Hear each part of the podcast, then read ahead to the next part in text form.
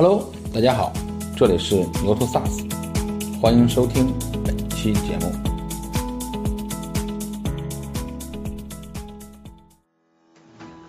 咱们的这个中文的名字，这个四个字啊，当时也是我起的名字，缘起就是当时美国 Connecta 在中国的这个音译吧。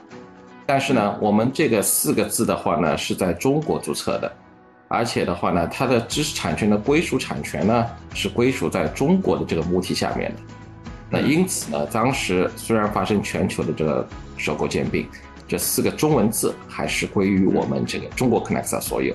但是英文字母发生了变化，当时全球 Connecta 的英文字母是 K E N E X A，那这个六个字母的归属权是归属于现在在 IBM 的旗下。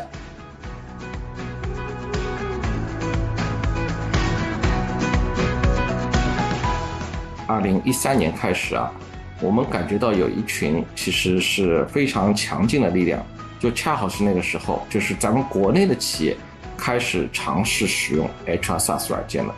那么最主要的是什么呢？我觉得就他们跟我们交流当中有一个很重要的点，就提到了一个点叫做降本增效这个字，就后来被用的非常多，主要是因为他们呃会反映出了一个人力资源部门他们的使命发生了一个转型。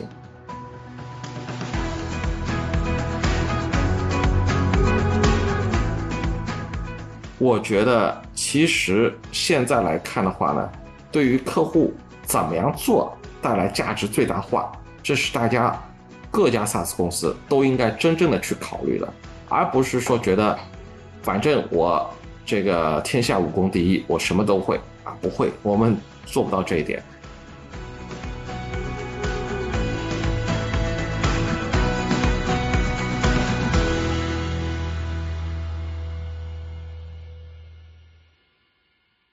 哎，陈总，好久不见啊！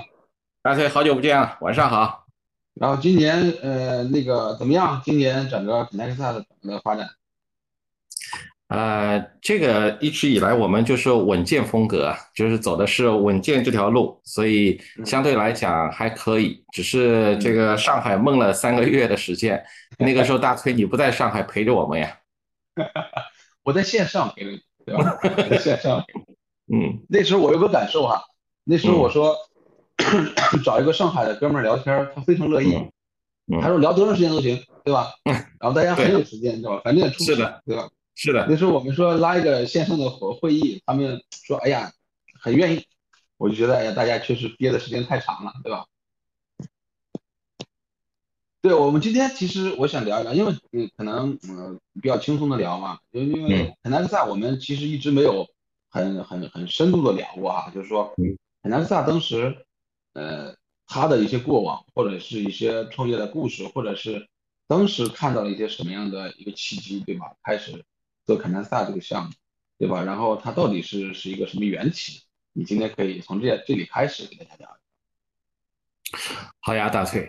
其实我们公司的这个缘起啊，跟其他公司可能不是很一样，我觉得应该属于一个。非典型的一个创业吧，那么其实当时最初的时候是起源于我们跟美国的 Connecta 公司的一个在中美之间的一个合资企业这么缘起的。那么是在二零零八年的时候，当时全球的这个 Connecta 它要进入中国，那我们就作为它在中国区的运营开展了很多的工作。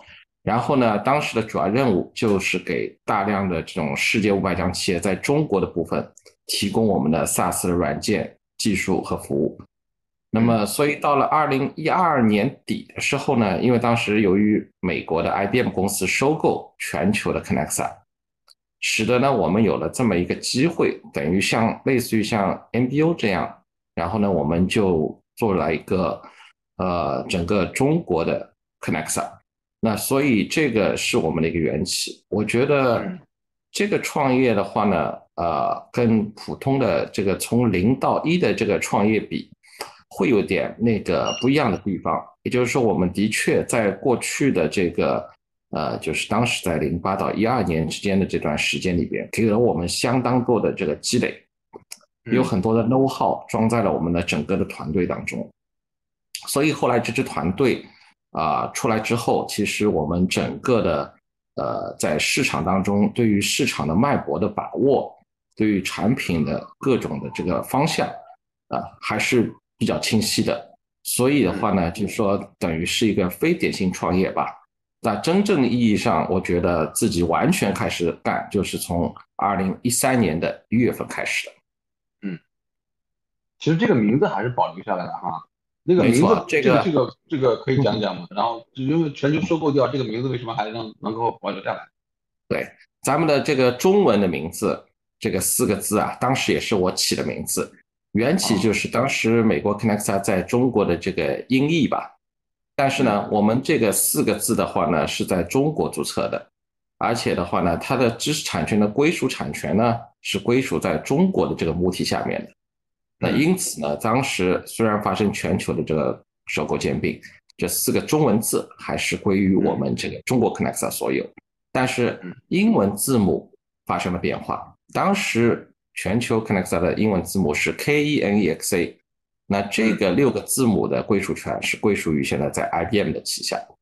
那么 KNX 这就是我们现在的缩写，这个是我们现在的商标。明白。嗯，其实我刚才你说它全球收购之后，其实我觉得是是有这么一个疑问，对吧？对，就是当时就是你们从真正创创业从一三年开始，对吧？对。其实你刚才也说，在零八年到一二年大概有四年的时间，对吧？其实是个非典型性的创业。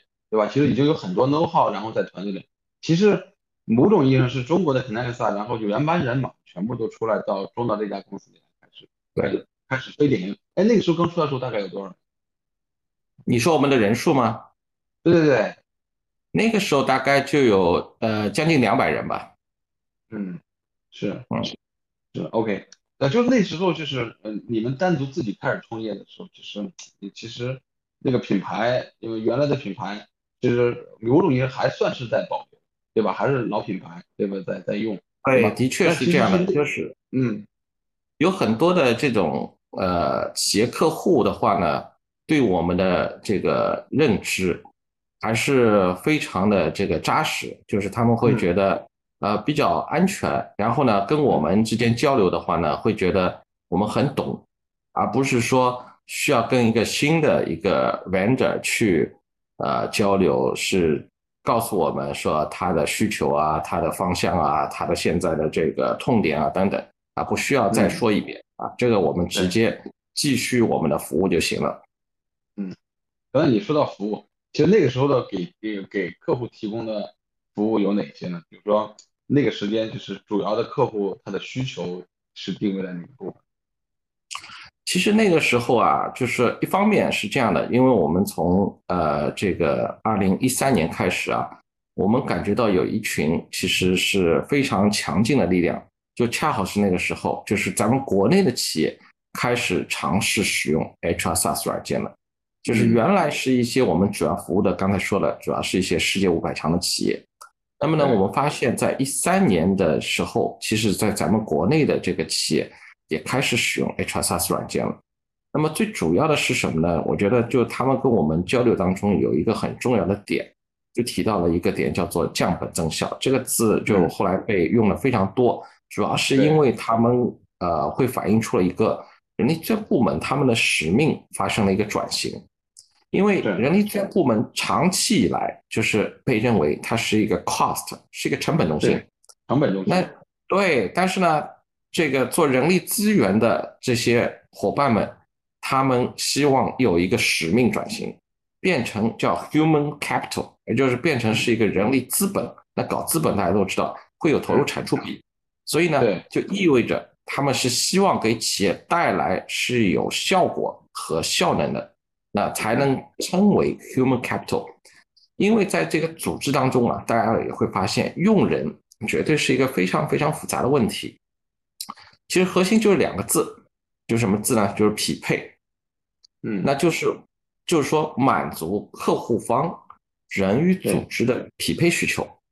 对，组织当中就很多企业告诉我们，它有不同的业务场景，场景不同，需求也不同。那么它背后就跟组织的战略、治理模式、数字化程度等等都有关系。最重要的其实是这三个关系的一个融合。我们知道现在企企业那个时候就是有大量的这种呃各种各样形态的企业，他们的战略也是百花齐放，治理模式也是百家争鸣。所以的话呢，怎么样帮助这些企业把他们百花齐放的战略进行一个有效的一个组织能力，能够承接它，能够落地，并且持续提升，变成它是一个数字化的过程，把它夯实起来。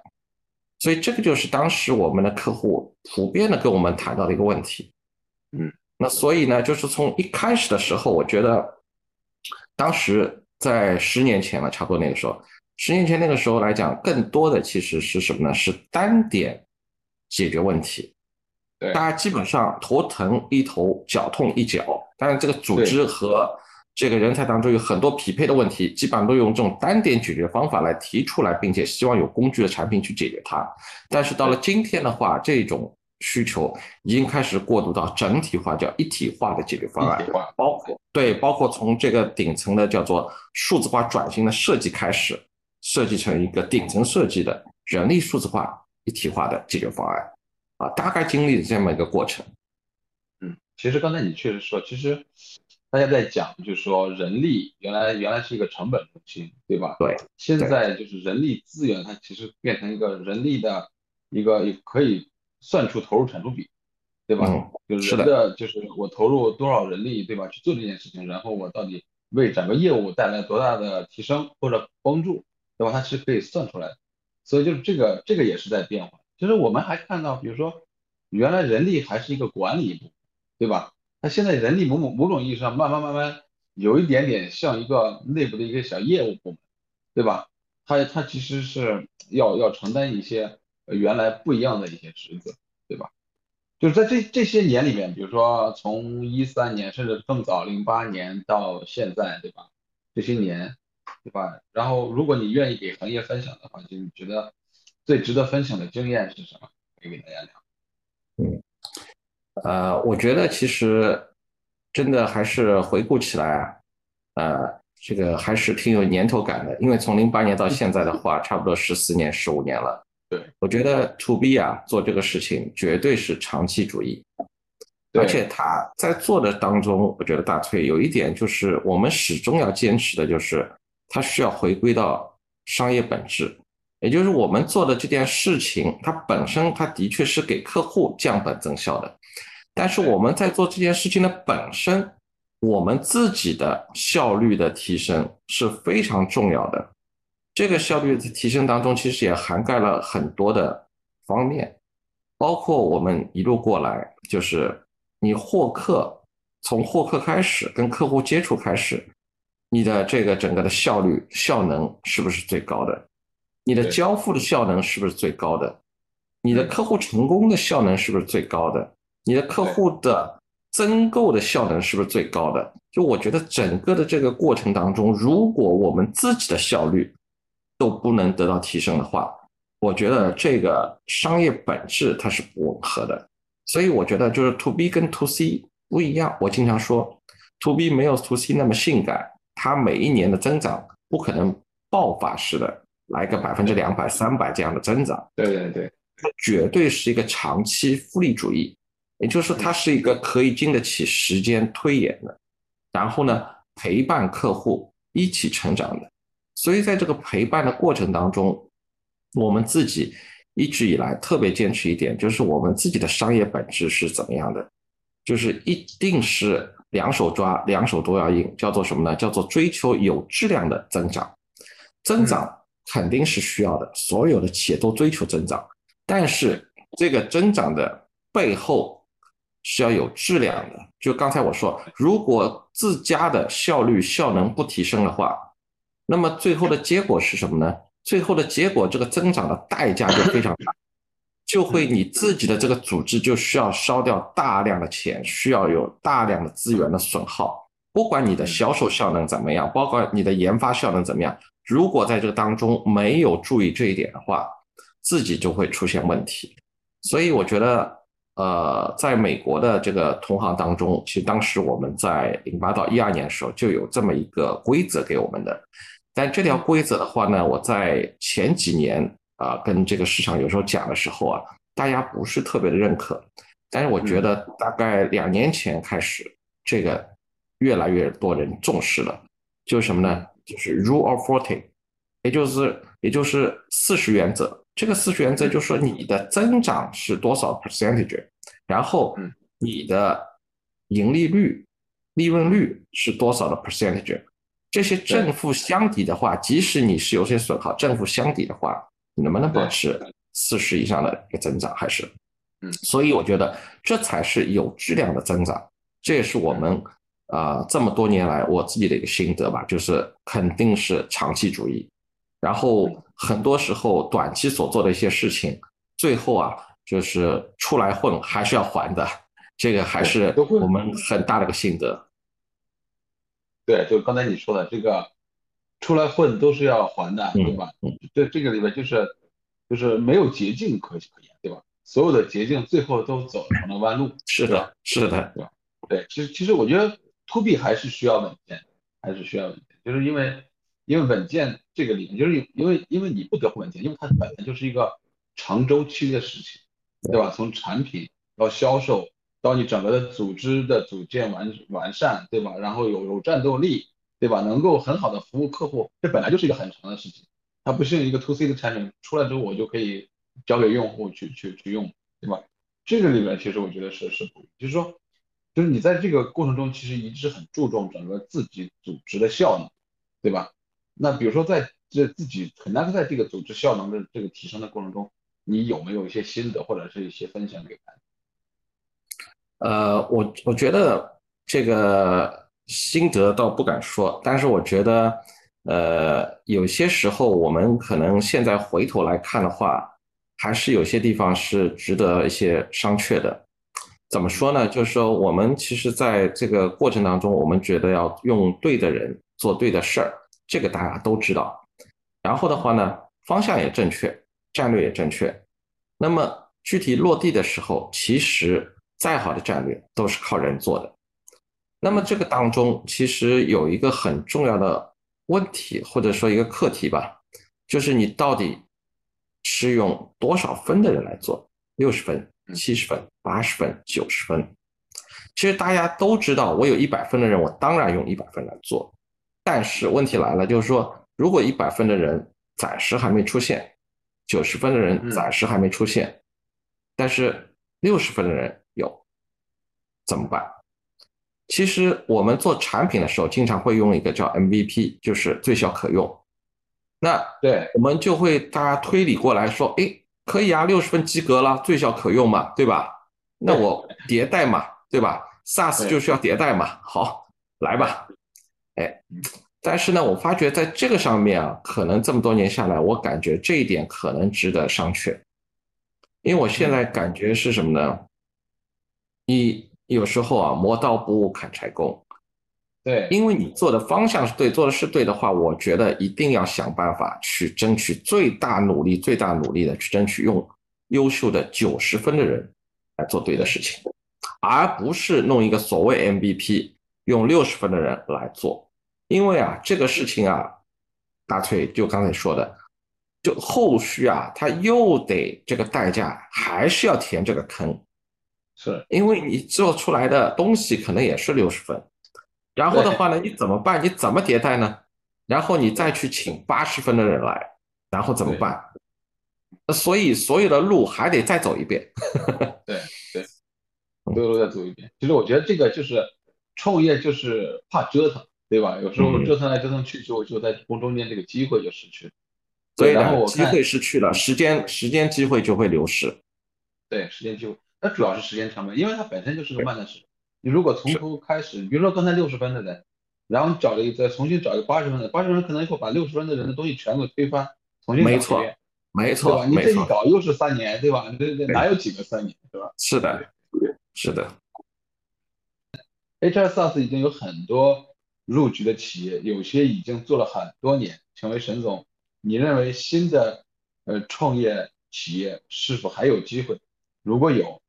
在哪方面有机会？肯肯定仍然有机会。我自己感觉是这样的，就是中国的这个 SaaS 行业，特别是我其他我不敢说，但是我想说的是，咱们人力这个垂直的这个赛道，人力 SaaS 这个行业的话，在中国大有可为，因为我们这个行业当中，它其实它的渗透率还非常的低，而且总的玩家还是非常少。你去看咱们人力这个 SaaS 赛道，在中国的玩家数得上来的，因为我已经在这个行业算是老兵了。然后真的数得上来的，一百家是数不过来，就是根本手指头怎么掰都数不出一百家来，基本上。对，是的。那么，但是美国在 HR SaaS 的这个行业当中，这个数过来的话，它是用千为单位来数的，这个差距就非常大。所以，咱们的渗透率还那么低。就意味着有大量的市场空间，而这个大量的市场空间的话呢，其实我一直强调的，它不在于真的跑上来开始做大二全的一体化，往往在于什么呢？在于垂类当中的垂类，嗯，比如说有些行业，比如说有些行业特定的人力方面的痛点，你这个垂类方面去做深的话。其实是有非常大的机会的，对，有一个好的产品的同时，也同时要想一个问题：你的护城河是什么？对，如果你虽然有好的产品，但是你护城河不是那么的强大的话，我建议还是要再想一想再做。那你想好了护城河，想好了这个垂类，我觉得一定是有机会的，也可以参考很多美国的模式，它有那么多家，几千家。那你他们怎么怎么怎么来的，对吧？谁在哪里？仔细研究一下就会发现还是有机会，但不是说完全照搬啊。美国市场跟中国市场还是不太一样，还是不太一样，对吧？就是这个，我觉得差异还很大，对吧？就刚才比如说到垂类，或者是到一些细分场景里，其实中国中国呢，其实我觉得就是对垂类呢，其实你你会意味着就是市场的空间会小，对吧？然后你到一些细分领域里面呢，比如说一些小的插件功能里面。那有可能又会被大厂覆盖，对吧？是的。中国反正对，反正这个这个比较恶劣的是个矛盾，是吧？大崔你说对了，是个矛盾。对，是的，对。那至少你刚才给他一个信息，就是说中国这个渗透率是不够，对吧？就是你就是玩家是什么，渗透率是不够的。至少有有有一个广阔的天地，可以让大家去在这个赛道里去创业，对吧？是的，它是一个呃增量市场，不是一个存量市场，所以机会还很多。嗯，是，，OK，然后其实我在说，就是在这么些年里边，其实你交学费最多的地方在哪里？啊，学费交的最多的地方，我觉得刚才我说到的可能还是跟人有关系，因为我们这一类的企业其实都是轻资产的企业，它不可能有重资产。所以最大的投入其实还是在人这一块，最大的成本、最大的这刚才你说的这些弯路也好，可能还是在人上面。嗯嗯，其实还是用错人，或者是，就这个里面有两个问题，一个问题是就是自己用错人，另外一个问题就是自己呃并没有意识在自己用错人了，可能在走的过程中发现这个人是错。其实对，有的时候呢是这样的，是呃会有些错配，呃不一定说完全是错，但是呢可能是在呃时间不 match，或者说岗位不 match，往往会是这种错配，可能这个人是三年前合适的，或者那个人是三年后合适的，但你的时间点不对，然后呢岗位的话呢，可能他应该是在产品岗。你为什么把它放到了运营岗，对吧？可能这个人是应该在销售岗，你怎么又把它放到了运营岗？嗯，或者这个人应该是搞开发的，你为什么把它放到了客户成功？就是会有错配，而这些错配的时候来讲呢，有时候是一种尝试，但这种尝试，呃，有的时候也是一种必然经过的东西。我觉得就是咱们现在，因为这个行业在中国还很年轻，所以没有好参考的。就我们去参考谁呢？我们自个儿零八年就开始搞过河，对，就是你自个儿就摸着路是往前走吧，对吧？对啊，反正错了就改，对吧？那然后呢，这个就是大崔你说了，这个就是成本，这个就没有办法啊。这个有的时候你以前可能觉得你躺过就坑了，但是呢，你有的时候啊还再得来一遍。我们一开始自己觉得零八年到一二年，我们也走过很多坑。可是你完全再重新来过一遍的时候，再走的坑啊，可能有些东西你还得再来一遍，就这个东西感觉有时候挺难避免，挺难避开。是，嗯，昨天晚上我们和那个百家营的马毅也聊到了这个这部分，说其实就是创业者，就是很多事情是在不确定中寻找一个确定的过程，嗯，对吧？它本身就是一个创业，创业本身就是在一个开创的一个东西，它其实很多东西是未知的。如果是已知的，那我们其实就是就就是走这条路就好了，对吧？我们知道哪儿有雷就避就好，对吧？是的，就排就好了，是吧？它其实是一个未知的一个东西，所以在这个过程中呢，有些东西呢是可以走一遍是记记得住的，对吧？长记性了，有些东西呢走一遍都不一定能长记性，对吧？对对，就是嗯，就是当下里边，就刚才你也讲，其实人是最大的成本，是不是人也意味着是你最就就是在用人或错配这些人的。就处理上啥也是你最困扰的一件事情，还是还有别的东西？呃，我觉得是这样。从当下的角度来看啊，我感觉大翠啊，就是特别有意思。我现在自己有时候要形容自己什么呢？我要做好一个这个体操选手。什么样的体操选手呢？叫做平衡木的体操选手。怎么说呢？其实我觉得有三个方向。第一个就是我们要保持高速的增长的同时，还要做到尽量的盈亏平衡，这是一个平衡木。那么第二个平衡木呢，其实是什么呢？就是跟客户价值有关系。客户一方面要求更多的功能，但同时客户也要求更好的体验。嗯，那么你这个追求客户价值同时，你怎么保持功能和体验的平衡呢？这又是个平衡木。然后呢，这就是刚才你问到问我的问题，又顺着这过来，就是我们自己的同事、自己的员工和我们组织自身的组织当中的一个动态的一个匹配。所以我要用动态的这种平衡来去看。所以整个的这个。三个方向吧，我感觉啊，都考验的是一个非常细颗粒度的一个平衡力啊，所以我说，呃，把自己就形容为一个这个体操运动员了，虽然是超龄了哈，但是我感觉就是这个平衡木得学好。嗯，问题是你你这个平衡木只能只能你控，对吧？别人还代替不了，这个不管你有多大，对吧？不管是不是超龄，对吧？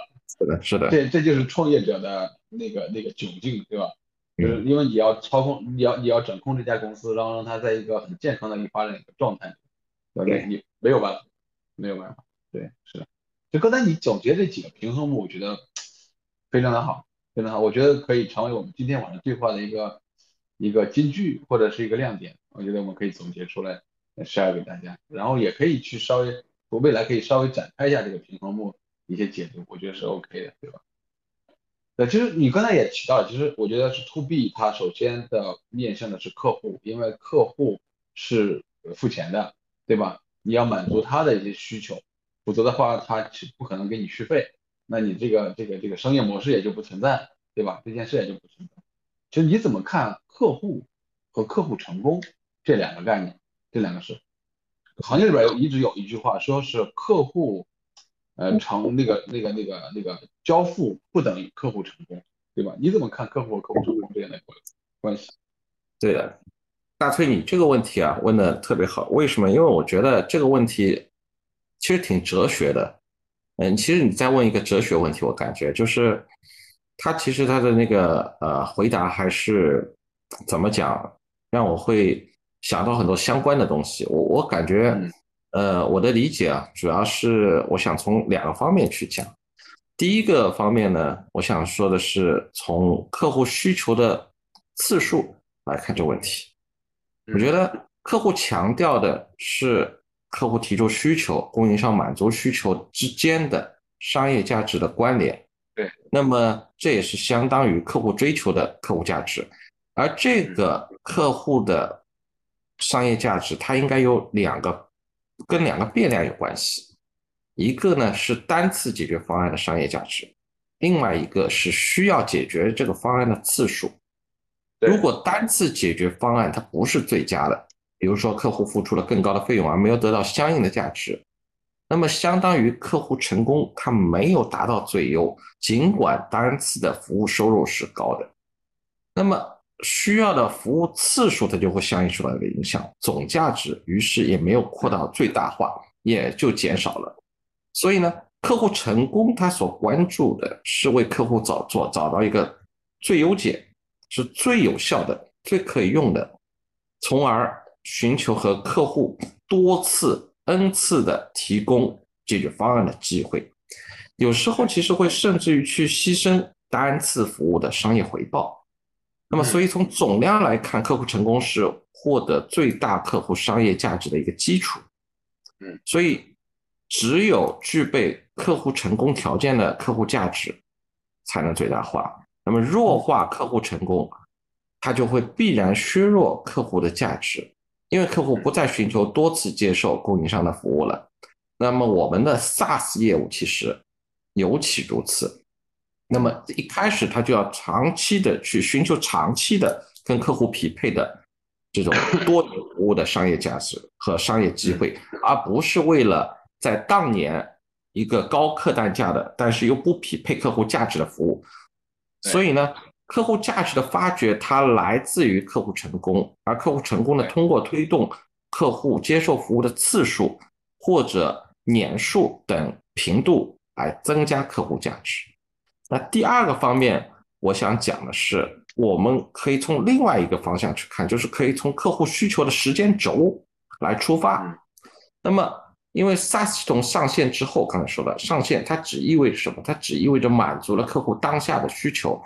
但是我们知道，在长达比如说十年，可能五年，它的客户的生命发展周期当中，环境在变。就像我们现在的环境，十二个月前、二十四个月前根本想象不到。那么客户企业也必须去敏捷的变化。那么这个时候，客户的需求它是肯定的，一直的会发生改变。那就要求持续满足这些需求，它才是我们客户留存的基础啊。所以，当客户无法被满足的需求越来越多的时候，他们就会转向向外部寻求其他的解决方案。嗯，那所以客户成功的职能，它就是要持续的满足客户的合理需求。客户成功做好的一个标志是，SaaS 厂商像我们这样的 SaaS 厂商，就要先于我们的客户识别到需求。嗯因为被动式的响应就会让我们的客户成功这个部门啊变成了一个降格，变成了一个客服部门了。所以，主动运营它才是客户成功的一个正道。那么，当然，客户成功的部门它不是一个人在战斗的。我经常说的，这行业的发展趋势啊，技术更新、产品迭代、政策法规更新、外部最佳实践等等。这些都会对企业的人力资源管理产生影响的要素，那么我们就有必要让客户去了解外部变化是什么，他们应该怎么样来应对。然后呢，客户自身的变化就需要通过客户成功部门保持跟客户良好的沟通与专业的方法去识别它、去梳理它，然后给他们建议方案。那么客户成功，我觉得在这当中我们有一个很重要的点。其实也要提醒的，就是要切记就系统论系统，因为往往往我们客户成功有时候会误入歧途，就是就系统而论系统，而我们不应该是只从数字化的视角出发看问题，而是要更加全局的从他们整个人力资源管理，从 human resource 变成 human capital，有 ROI 这个全视角看问题，找到病因，跟专家一起会诊，这样才可以给客户更加负责。所以总而言之，我觉得就是客户需求是当下的，而客户成功则是超越客户需求的。嗯，客户的成功未必是自己想到的，也许是我们或者跟我们一起创造的。这个在时间和空间上要超过客户需求本身。是的，你刚才也也讲了一点，我很认同。其实，在某种意义上，其实是共创的一个需求，对对吧？可能是在讨论的过程中、服务的过程中，然后发现一个新的需求，可以更好的去陪伴，对吧？是的，是的，是的。其实我我去年在我们 SaaS 大会上，我讲过一个观点，就是说，呃，传统软件 License 时代的传统软件和 SaaS 软件它的不同。我说传统软件呢，更像是一个单次博弈，对吧？然后大家买完就走，对吧？付完钱你就走，然后后边服务好不好再说，对吧？嗯，对。但是 SaaS SaaS 服务它是一个重复博弈、多次博弈，对吧？如果你这次服务不满意，那对不起，没有下次，对吧？然后然后因为你的你的你的产品一直在连接，你必须要给他服务，不然的话，他第二年不给你续费了，对吧？这个商业模式也就坍塌了。啊，我觉得就是这两个里面，就是一个单次博弈和一个多次博或重复博弈的一个很好的一个对比。刚才其实你在讲客户需求和客户成功，对这样的一个类比。是，呃，在接下来对整个市场有一些什么判断？包括你刚才开始就讲说，哎呀，把我们封在上海，大概啊封了三个月，对吧？啊，等等等等。其实我觉得这对整个中国整个 SaaS 的市场未来整个有一些什么样的判断，对吧？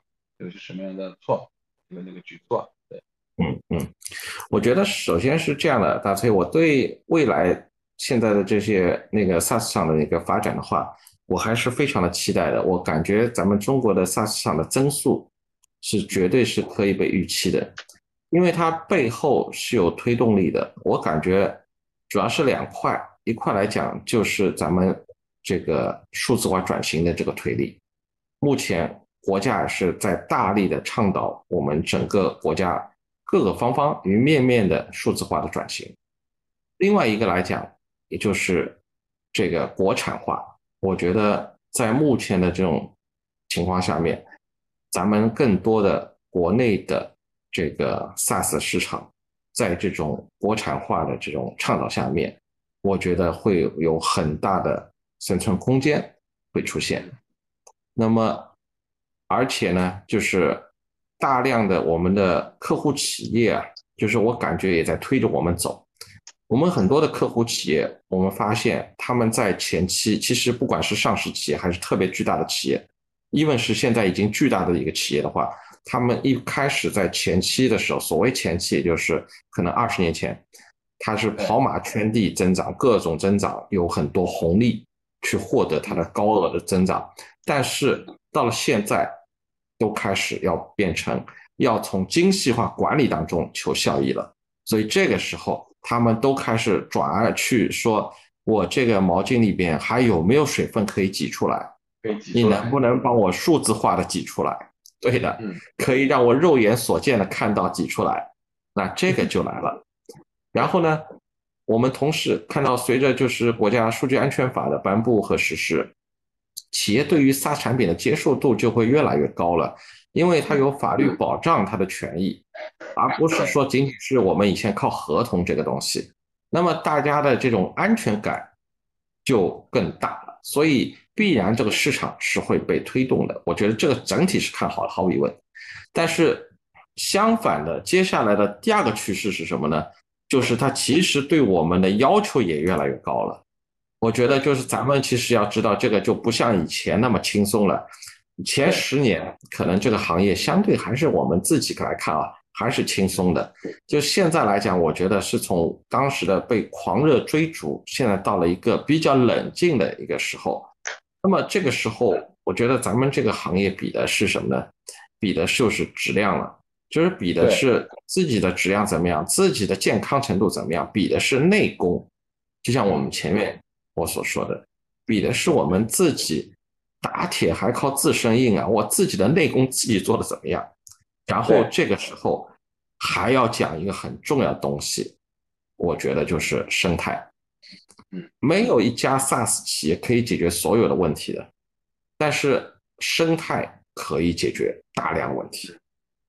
那么我觉得其实现在来看的话呢，对于客户怎么样做？带来价值最大化，这是大家各家 SaaS 公司都应该真正的去考虑了，而不是说觉得反正我这个天下武功第一，我什么都会啊，不会，我们做不到这一点。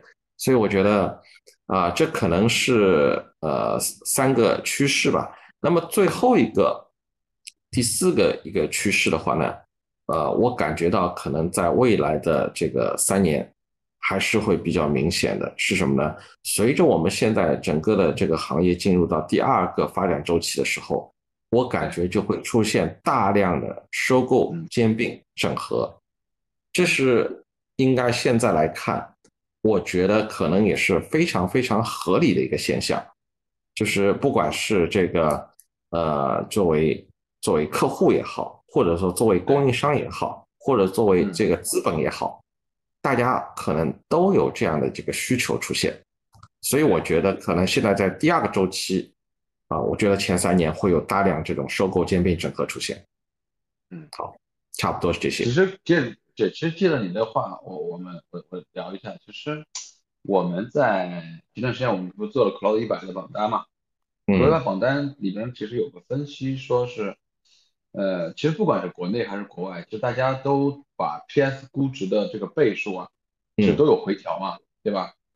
回调的过程中呢，之前大家不管是国外还是国内，大家看第一指标是就是规模嘛，就是增长有多快，对对吧？对，增长速度。但是到二零二二年这个时间呢，其实都调回来，基本上都是哎，你的盈利情况会是什么样？你有没有盈利能力？就是刚才你说的。你要高质量的增长，就是就是不要不要像原来那那那个一骑狂奔，其实其实最后不是你的客户，最后还是要吐出来的，对吧？那个那个过程还是还是很痛苦，对吧？嗯，这是第一个。第二个呢，呃，其实刚才你在讲，就是说未来整个收购兼并会会会很激烈。其实去年我们也在讲，我说可能未来可可能会会比较激烈。这个事儿呢，我我前段时间还和一个投资人。很详细的去聊过这个事情，我说，哎，你你怎么去看这件事情？他也给我做了一下分析，我大概给大家讲聊一下这个事儿。他就是说，他觉得就是第一第一类呢，就是呃大厂收购，对吧？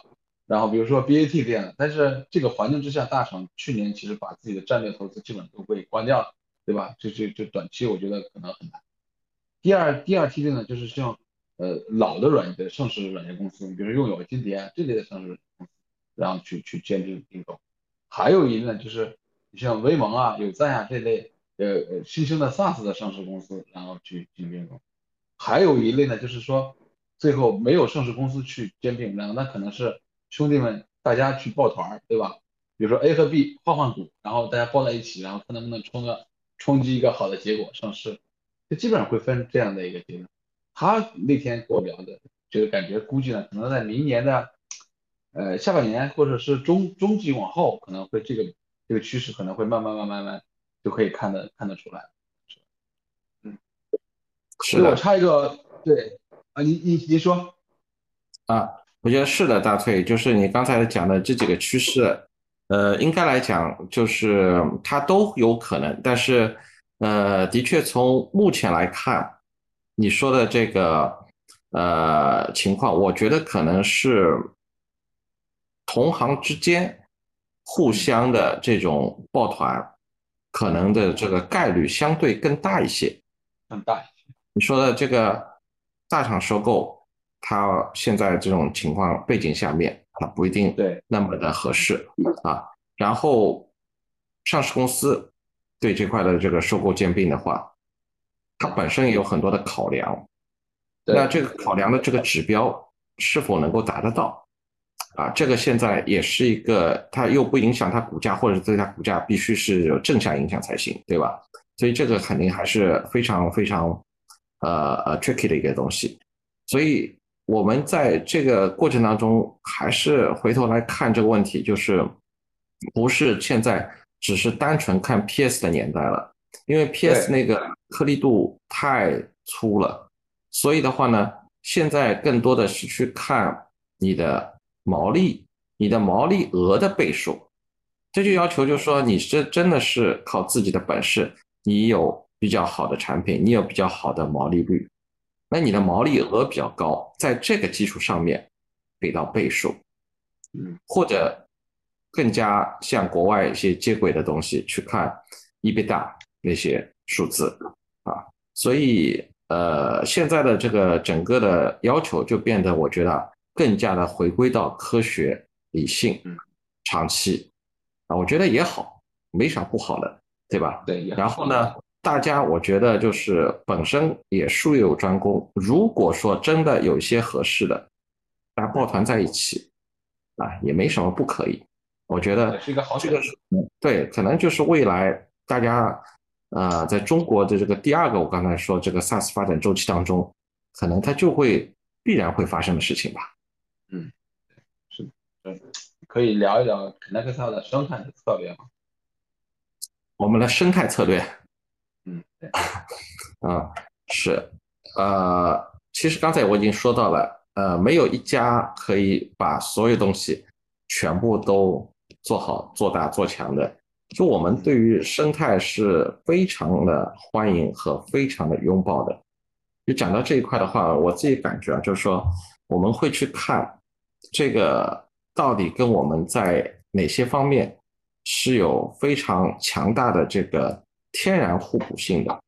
啊，我说一下天然互补性是什么呢？举个例子，比如说电子签，比如说因为跟人力相关嘛。比如说，对薪税薪税系统，比如说 CRM、OA 等等，甚至于 Mass 等等这些系统，跟我们互相之间自然的就会有很多的这种接口的需求在里边。那么对于我们来讲，这些显然都是我们不是我们可以自身的力量能做到的事情。所以在这样的一个大的背景下面。我们就非常需要我们的生态伙伴，能够跟我们一起帮助客户产生这个价值。嗯，而且的话呢，我自己感觉就是这两年以来，那个大厂也在推动和促进这些生态的这个互融和互通。然后呢，包括对于 iPass 的那些技术，也开始越来越趋向于成熟了。所以呢，我感觉就是这个。这个就是有点水到渠成的一个概念了，我们就会去看，在很多的我刚才说了一开始说的就是客户的痛点和场景来了，在哪些痛点和场景下面，我们跟哪个伙伴，呃或者跟哪一些伙伴在一起，所以我们现在的确已经开始形成了相当的一些伙伴。在我刚才说到的一些系统，但不仅限于我刚才说到这些方向上面，我们都有了一些不错的这个实践了。嗯，刚才你说人力的？最大的痛点是匹配，是吧？对对吧？然后最最最怕的是错配，对吧？我觉得这个生态可能也是，是吧？就是要找到匹配的对象，呃，大家可以。是的。然后其实还需要价值观很很一样，不然的话，对三跑上来三三观要一致，是的，是的，是的，大崔三观先一致，对。但好在有很多呢，就是说其实咱们这个行业啊也还好是什么呢？呃，圈子不算太大，呃，大部分也都认识。那大崔你也认识了大部分，所以呢，我觉得这个基本上这个方面的匹配还可以，还还可以，你已经把这个平台也架好了。对对对对对，是的，是的。SaaS 公司怎么提高人效？他可能这个问题，因为这个网友好像我我我我看到他比较眼熟，我看感觉好像是他参加了我们前天在在北京的整个会员里面做了一次提高人效的一场那个那个闭门会。然后他近半年来，可能 SaaS 在自己人效提升这块有有我们有一些好的一些做法可以分享给对，这个就蛮细颗粒度的哈。呃，对我。我也不知道，就是说到底适不适合分享，或者说我觉得这个呃每家的做法可能并不一定适合呃他家，但我觉得呃也许可以参考。比如说呃这个因为每家情况太不一样了，就是我们有时候会去看是不是可以有做一些事情。举个例子，那个二合一，嗯，你本来这个事物的话，你可能是在一开始在相对的求增长更多的要求下面，你可能是两条通道，但是你这两条通道呢，其实有机会的话，你可以合成一个通道，合成一个通道之后，就意味着什么呢？你可能本来是这个两个非常接近的产品线，你能不能把它进行一个整合？把这个两个相近的产品线进行了整合之后，其实你拥有了两倍的人来做这个产研，来做这个销售，来做这个客户的成功，来做交付啊，包括售前等等这一系列的工作。那么其实理论上来讲，这当中就会出现冗余，或者说你经过人才盘点之后，你就需要的是其中可能。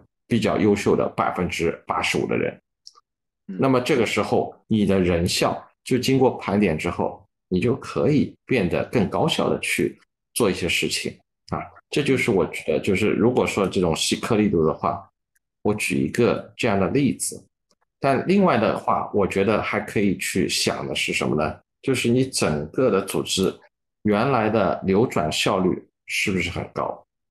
每个公司，我觉得有个很重要的东西，SOP，也就是说，你有没有标准的 standard 的一个 operation 的一个 process，有没有一个标准的一个操作流程？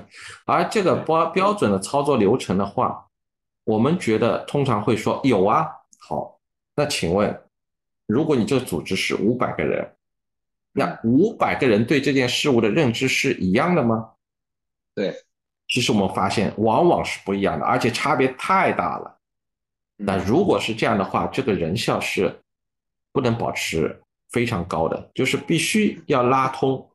那么你组织当中就会出现，你有很多的制度流程的设计就会出现啊，原来一个流程那么复杂，居然要用十个这个组件完成，其实。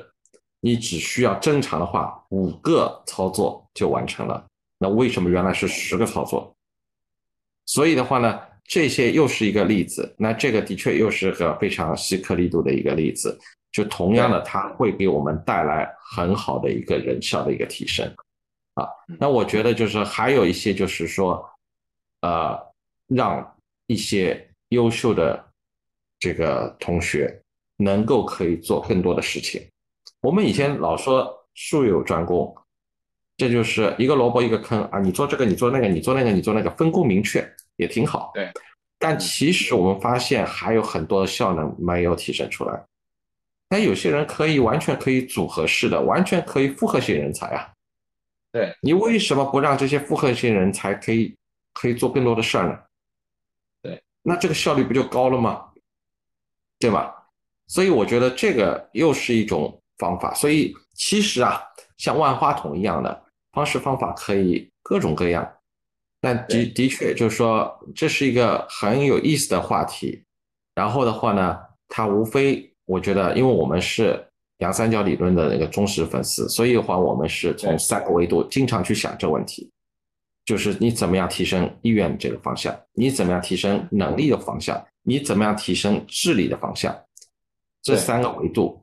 你不断的去把它夯实起来的时候，其实这当中就有相当多的地方可以把自己的组织人效给提升起来。嗯嗯，也就是说，愿不愿意干，能不能干，对吧？对，对对对吧？对吧？对对，是的，是的，大推手上位，对对对，是是，嗯，对，就刚才我们也在讲，就是人啊，组织啊，我们讲了很多，因为其实今天，因为你是做人力资源的嘛，我可能会在这个这个这个这个部分可能会讨论的比较多。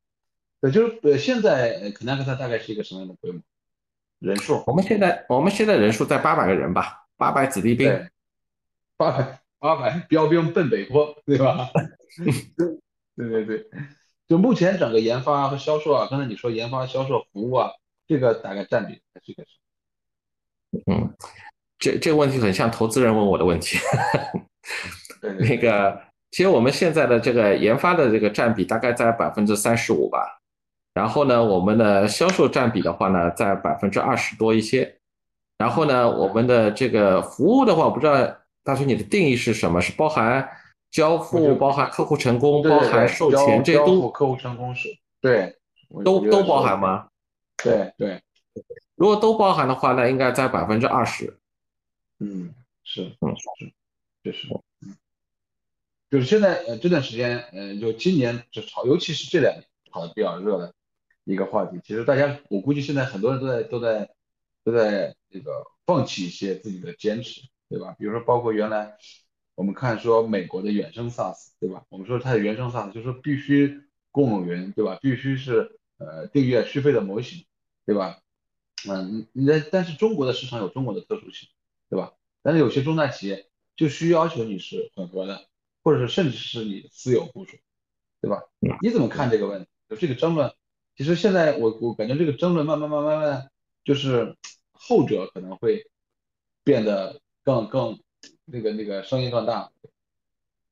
对，是的，就是这个争论自自一开始就有之啊，这个从嗯。这个十十年以前就有这样的一些争论，到现在一直以来，这个我其实我并不是特别喜欢这个特别的把这个呃争论变成一个所谓的这个什么原教旨主义，或者说新的呃流派也好等等。但我觉得呃，我们首先看这个问题它是怎么来的。我觉得就是它其实，在我们去看在国内啊，你如果说完全的去走一个标准化。做一个特别标准的产品也好，然后呢，在一个完全纯净的公有云好，这个事情上，它其实相对来讲是有点理想化的，因为在国外，它的这个是有一个发展历程的，就是它有一个长期的标准化的发展的历程，所以人们在思想上面，他比较容易接受标准化的流程。但在中国的话呢，许多行业它的业务的本身，它极难标准化，管理的多样性普遍存在。那么中国这么多年的文化呢，积淀呢，也造成了中国的一个聪明才智。也就我们不像是他们说是德国人是方的啊，这个呃日本人是三角的，然后我们这个是圆的。所以的话呢，就是中国人有很多聪明才智的原型，所以我们可以通过这些各种互互相圆的方法，呃，差异化的方法来赢得一些竞争。所以中国的许多的管理软件应用，它如果走一个非常非常严格意义上的标准化的这个道路也好，或者纯公有云的这个道路也好，啊，其实是啊比较困难的，可能是嗯。那么另外的话呢，就是你会感觉到像国内我们很多用户对 SaaS 的理解的程度是不一样的，所以呢，他的理解都不一样，那他接受起来了，大家认知方向就五花八门都有。那么还有很多的客户，其实他把 SaaS 他就是当成当当成了传统软件了，他觉得。你不就是部署方式不太一样呢？但是我跟你讲的，就是我在跟你谈软件呢，对不对？我就在跟你谈传统软件，所以在这个时候当中，客户会有很多很多他自己的想法。那么这个问题如果说的说的那个狭隘一点啊，我觉得是，呃，大家在文化上的一个差异吧，就是中国以前很多的做法它比较随意啊，相关的规矩啊不是很健全，所以呢。它也会导致很多那个彼此不容易信任，那么尤其是对于生产数据这个问题，那么所以这样一来的话呢，中国人很很很呃，大概十年以前到七八年以前都是有个问题，就对于安全、对于隐私，他不是很放心。然后的话呢，他很看重。那么这个时候呢，我们现在发现这几年来好很多什么呢？就还有很多的那个信用的公约，还有呢隐私计算等很多的。各种新技术在不断的推进和演进，那这方面的顾虑呢会消除一点啊，嗯，所以我觉得我个人是一直有一个认为啊，我不知道对还是不对，我觉得就是不管是公有云还是私有云，有一个很核心东西，订阅是根本，因为订阅的话，就是刚才我前面有谈到一个话题，才会让你产生跟客户。多次、多次、n 次、n 次这样的服务，就有可能去累积到更好的客户成功和客户价值。所以从这个事情的本身来看，如你不要去追求说什么混合云还是公有云，你订阅它是不是根本？如果订阅是一个确定的东西的话，我觉得就对了，就不管白猫黑猫，能捉老鼠的就是好猫。嗯，对吧？关键关键你要给猫持续付费。对，是的，是的，是的，是的，是的，是的，是的，没错。要有有有一种就是类似租用的模型，然后每个月给猫。对对，订阅是根本，是的。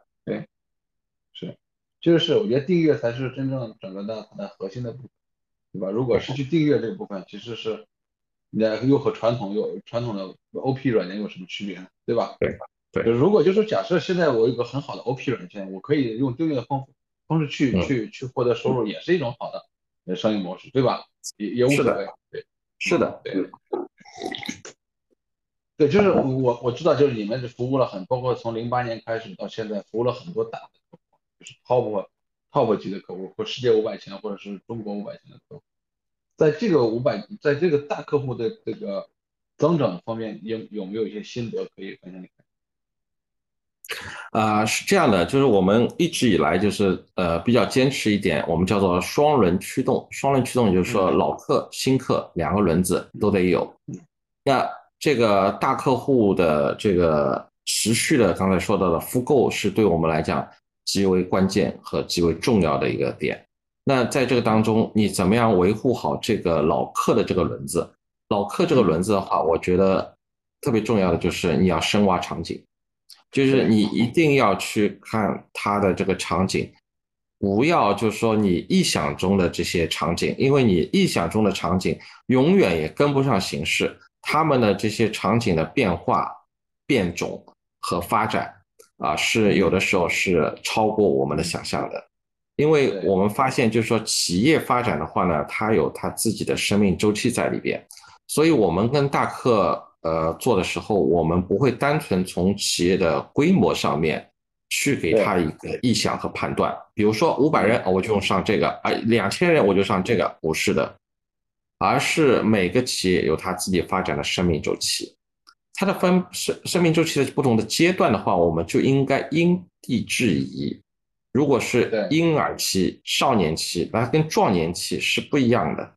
那么在每个阶段，它面临什么样的一个问题？就像我们之前讲讲到的这个匹配，就匹配你要匹配相应的组织能力，你要配备相应的人力数字化的产品。所以这个时候，我觉得从组织层面、从群体层面和从人这三个层面的话，我们去给客户去给他们开这个合理的这个药方，给到他们合适的这个解决方案。然后我觉得这些。老客户的话呢，你会通过这么多年的积累，这所以 to B 啊，它是用时间积累的，不是说靠钱就能砸开的。所以这个当中靠了一年、两年、三年、十年之后，你对它的整个的理解，这个深度就到了。那么你的这个老客户的这个轮子就很坚挺，它一定会不断的有复购。OK，那么另外的话呢，就是新客户也是不可或缺的。因为如果说你只靠老客户，你从来不靠新客户的话，那根本不可能。但还好的是什么呢？咱们所处这个环境特别适合新客户，是个新轮子。咱们所处的环境是在中国这片热土上面，也就是说意味着什么呢？总有新出现的优秀选手，总有板板块轮动，你总归每年都会有非常优秀的这个。牛掰的这种企业出现，那甚至于有特别好的行业出现，那所以新客户的这个驱动的这个轮子啊，永远就会在你面前晃动出来。它不是那么沉默的，它不是那么沉寂的。这个市场是总归会给你很多惊喜的，总有板块轮动的。所以我觉得我们就跟着这些啊好的企业，跟着这些特别好的行业的客户。来去做这种这种新客户的这个轮子驱动，那这样双轮的话呢，我觉得可能会比较的一个啊稳健吧，就还是回到那个稳健。那还有一个很重要的点，就是我自己觉得是对于那个复购，刚才说到了，还有一个其实是我们特别希望的就是增购，也就客户除了复购你的产品以外，他能不能在来年？第二年、第三年、第五年的时候，能够持续的增购呢？我觉得这个是我们现在也是特别特别期待和实践当中有一些我们的客户，他就是这样的。所以我觉得总结下来是什么呢？我们后来发现，就是说我们其实是每一年的时候会给到一些我感觉是什么叫，就是说惊喜，也就是给到这些客户一些惊喜，会我们会让他去看到真正的 human capital 这个东西，就是真正的去可以看到可以被衡量的投入产出比，那这些可能就是惊喜。如果他持续的看到这个事情。它是有投入、有产出的，它就不是一个消耗品啊。对，那作为企业的 CEO 来讲，我当然愿意再投资啊，我当然愿意再增购啊，因为我每一个 dollar 下去了，我还有 return 回来，我为什么不做这个事儿？对，所以要给到客户带来这些惊喜，那么他们的持续复购当中还有个增购的这种力量会起来，所以我觉得这个是我们对于大客户耕耘。这么多年，我感觉就是比较深刻的一些点吧，跟大家分享。刚才你你你说就是每年要给客户带来惊喜，我想到了一个词，就是我们说有一个哇塞时刻，是吧？哇塞，这个东西很好啊。对，我觉得我觉得可以是一个 to B 的哇塞时刻，是吧？对，是吧？对，是的，是的，能够让他感动，或者能够让他感受到那个价值本身嘛。对吧？对，是的，是的。对，如果你平淡无奇也好，你不要出错，那这个还会复购，对啊。那那个，但是如果说你期待他能够更大的把预算、更多的预算花给你，那你给给他一些哇塞，我觉得可能还是得做的啊。嗯，是的。好了，本期节目到这里就结束了，感谢大家的收听，请订阅本栏目，下期再见。